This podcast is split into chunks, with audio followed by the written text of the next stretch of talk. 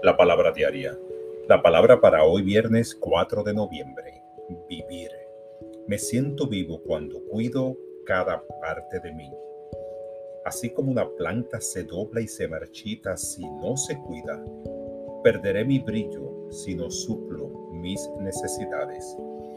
Cuando a una planta se le da suficiente cuidado, sol, agua, se reaviva.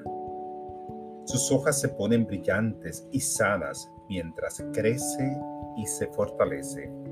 Cuando cuido de mí mismo, me aseguro de recibir buena nutrición, dormir bien y tener tiempo para mi práctica espiritual.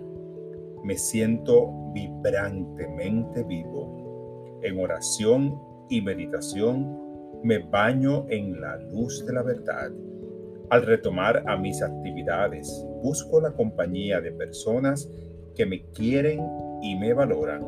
Su amor y aceptación me reviven.